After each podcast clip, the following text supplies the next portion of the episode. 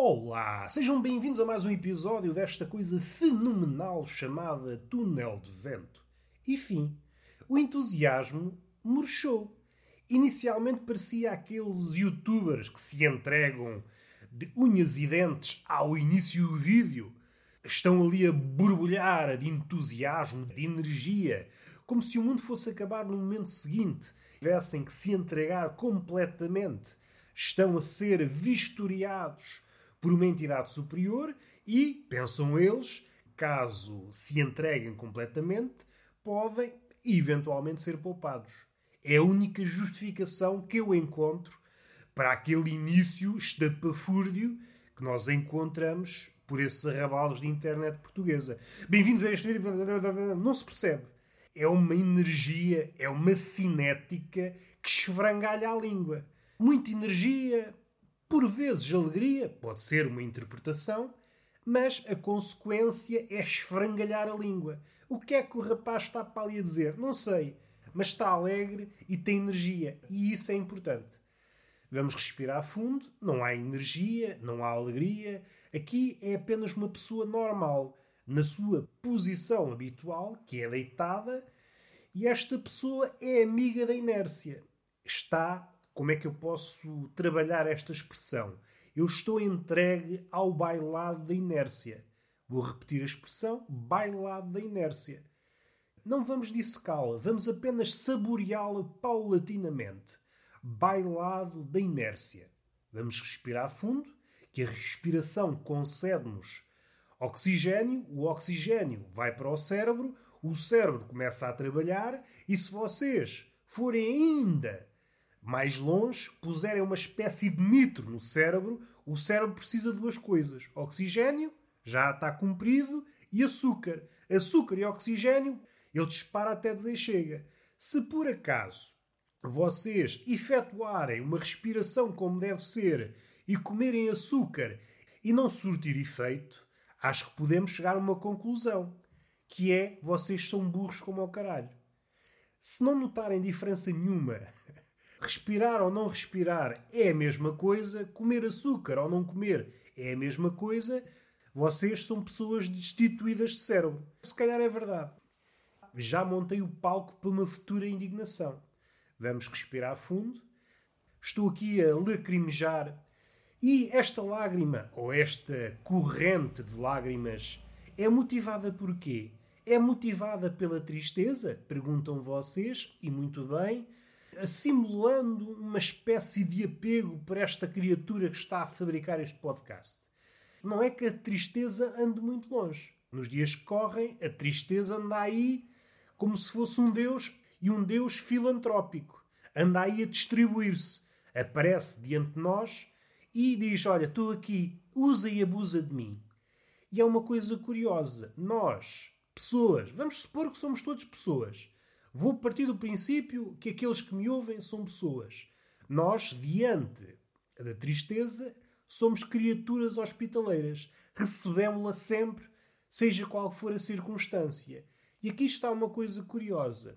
Nós, em diversas arenas, consoante o nosso envelhecimento, consoante a nossa experiência, vamos adotando posturas mais cínicas, mais distantes, posturas mais esquivas.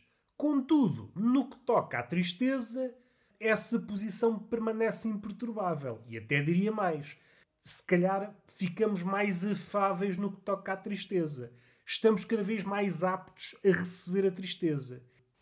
E isto, se visto grosseiramente, é depressivo. Estamos cada vez mais aptos a receber a tristeza.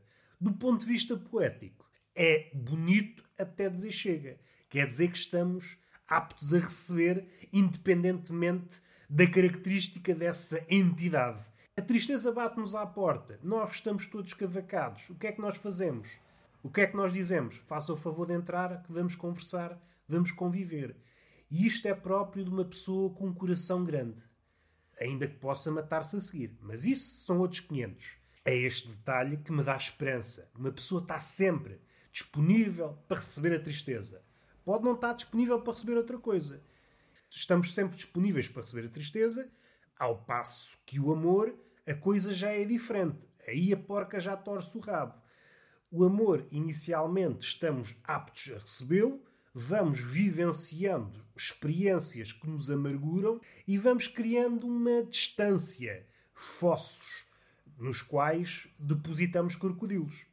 Volvidos uns anos, há círculos concêntricos à nossa volta, orcas, todo tipo de bichos, ávidos de esfrangalhar quem se aproxima. É muito curioso.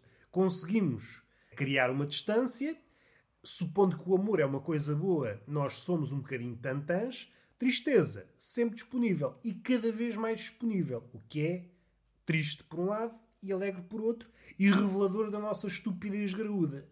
Vamos respirar fundo é cada vez mais difícil fazer podcast. Uma pessoa não sai à rua, não vê estúpidos. E aqui vocês podem indicar, e bem, que há muito estúpido na internet. E talvez até mais. E aqui vamos corrigir. Não é que sejam mais ou menos. Em princípio, as pessoas que existem no mundo virtual são as mesmas que existem no mundo real. Aqui há um pequeno asterisco as pessoas estúpidas no mundo virtual podem ter sido paridas por uma única pessoa real. Às vezes o estúpido tem uma magia que é dividir-se em várias contas. Isto pode ser desmotivador por um lado, mas pode ser motivador por outro. Primeiro, temos que lidar com muitos mais estúpidos do que deveríamos. Por outro, epá, é preciso gabar a energia dessa pessoa a dividir-se. Essa pessoa é uma espécie de super guerreiro da estupidez. Encontrou uma forma de atingir um novo patamar de estupidez. Antigamente, antes da internet e das redes sociais, um estúpido era apenas um estúpido. Hoje não. Hoje, se o estúpido quiser, se tiver vontade, eu quero ser um estúpido que vai ficar na história. Eu quero ser um estúpido superior inscreve-se em vários sítios, cria várias contas em cada um desses sítios. Um estúpido consegue ser 10 estúpidos ou 100 estúpidos, se tiver energia para tal. E isto pode causar uma espécie de engano na medição dos estúpidos. Se formos a ver bem, vamos medir estúpidos. Epá! Isto há muito mais estúpidos do que pessoas no mundo. Das duas, uma, ou os censos, ou há pessoas que morreram e mesmo assim estão ligadas à internet, o mundo está tão estranho que não me espantaria nada se se descobrisse que os mortos têm ligação à internet e estão na mesma nas redes sociais, morreram para grande parte das atividades, mas não quiseram abdicar das suas redes sociais, não me espantava nada. É um assunto com muito sumo. Às tantas, uma pessoa está a se enervar, cria a ilusão de que está chateada com 20 ou 30 pessoas e, no fim de contas, é apenas um estúpido incansável. Que é um caso redundante, estúpido incansável, na medida em que os estúpidos são, maioria das vezes, incansáveis. Pelo menos quando comparados com uma pessoa que não é estúpida. É uma característica que, que devia ser trabalhada. Aquele que não é estúpido cansa-se rápido. E é aí, quando se cansa, há uma transição. Ou permanece calado, ou envereda para a estupidez. Aí é convertido. Antigamente, as pessoas eram convertidas ao cristianismo e hoje, graças às redes sociais e graças a esses evangelistas da estupidez, uma pessoa lúcida é convertida à estupidez. E não é preciso muito. Antes eram precisos anos e anos, leituras nas escrituras, comportamentos obscenos. E hoje basta uma discussão e somos convertidos. É ou não bonito? É uma religião impressionante. Vamos respirar fundo. Esta desproporção e esta falta de armas, até. O estúpido parece que está sempre armado até aos dentes. Uma pessoa que tenha como recurso a lógica está um bocadinho de mãos nuas. Então, mas só tens a lógica para combater o estúpido. O estúpido. O estúpido não é afetado pelas leis da física. Ele levita. Ah, a gravidade é 9,8. Ele, gravidade? Isto não me diz nada. Eu estou a voar. O planeta é esférico. O planeta, se Deus é amigo da ordem, o planeta é cúbico. Para arrumar é melhor. Deixa-te de merdas. A lógica, a razão, são armas curtas diante da estupidez.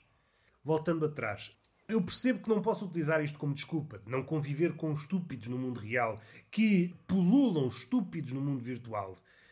Não é a mesma coisa. Mas o problema pode ser meu. Eu sou um homem à antiga. Eu prefiro, eu prefiro, vou repetir para que fique claro, eu prefiro um estúpido de carne e osso no mundo real.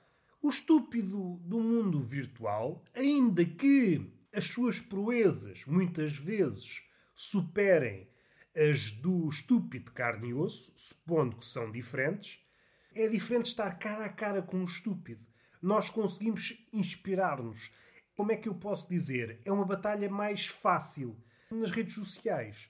Mesmo que se dê o caso de vocês vencerem um ou dez estúpidos, vamos supor que é possível vencer os estúpidos. Aparecem logo mais, como se fossem filhos da ira. Matam um, aparece outro. É impossível vencer a estupidez na internet.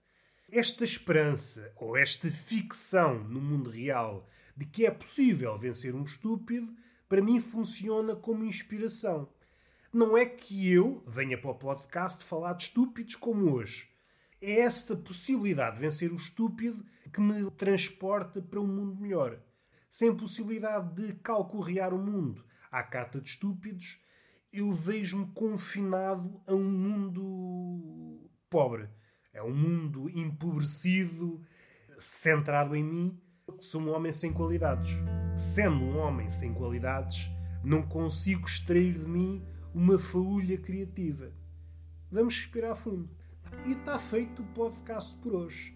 Beijinho na boca e palmada pedagógica numa das nádegas. Até à próxima.